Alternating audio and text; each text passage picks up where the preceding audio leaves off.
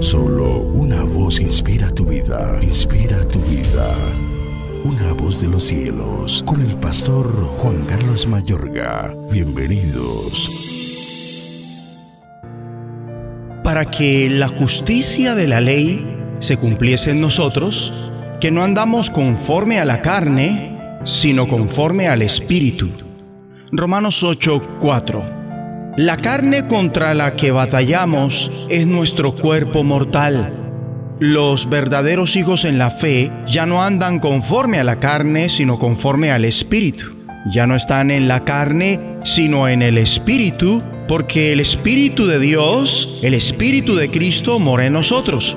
Esto es una realidad aunque no sea consciente de ello. Por esto el apóstol Pablo explica que cuando se entiende quién es en el Señor, se debe aceptar el hecho de que se está muerto al pecado, pero vivo para Dios en Cristo Jesús.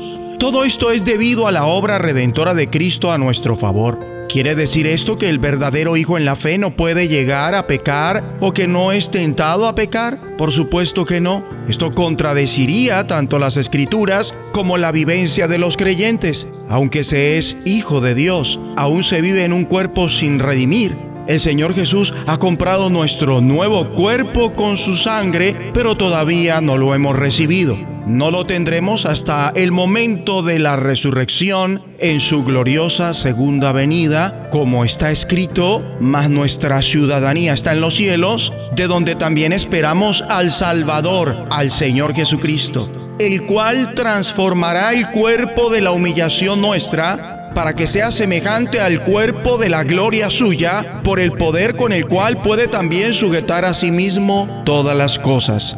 Hasta entonces, durante el tiempo que se viva en esta tierra, lo haremos en un cuerpo al que el apóstol llama por el Espíritu el cuerpo del pecado. Este cuerpo de muerte, cuerpo mortal, el apóstol enseña que hay que aprender a hacer morir por el Espíritu las obras pecaminosas del cuerpo y obras de la carne.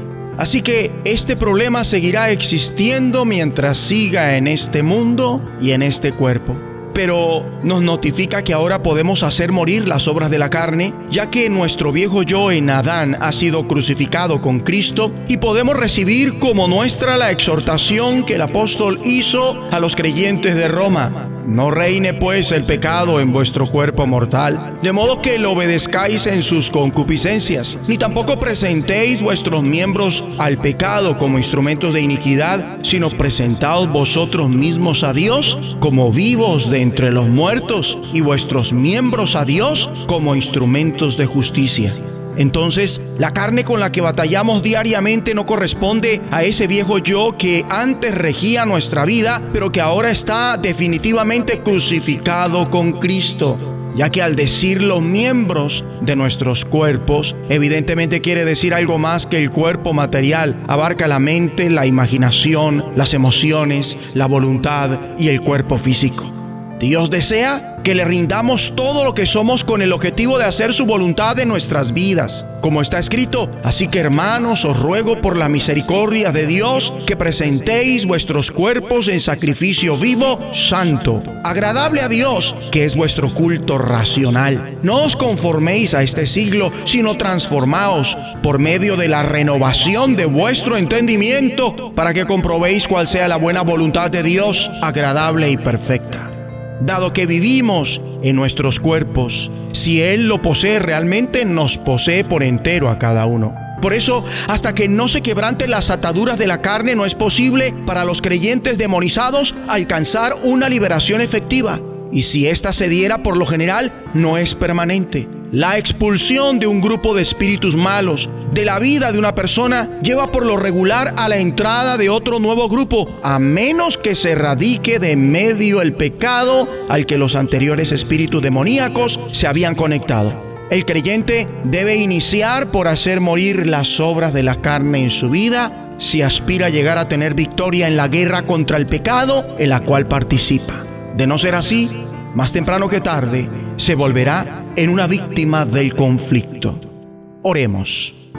Dios Padre, con tu ayuda ahora mismo y cada día te presento los miembros de mi cuerpo. El cuerpo del pecado, este cuerpo de muerte, cuerpo mortal, junto con la mente, la imaginación, las emociones, la voluntad, como instrumentos de justicia, en el nombre de Jesucristo. De los cielos, escúchanos, será de bendición para tu vida. bendición para tu vida.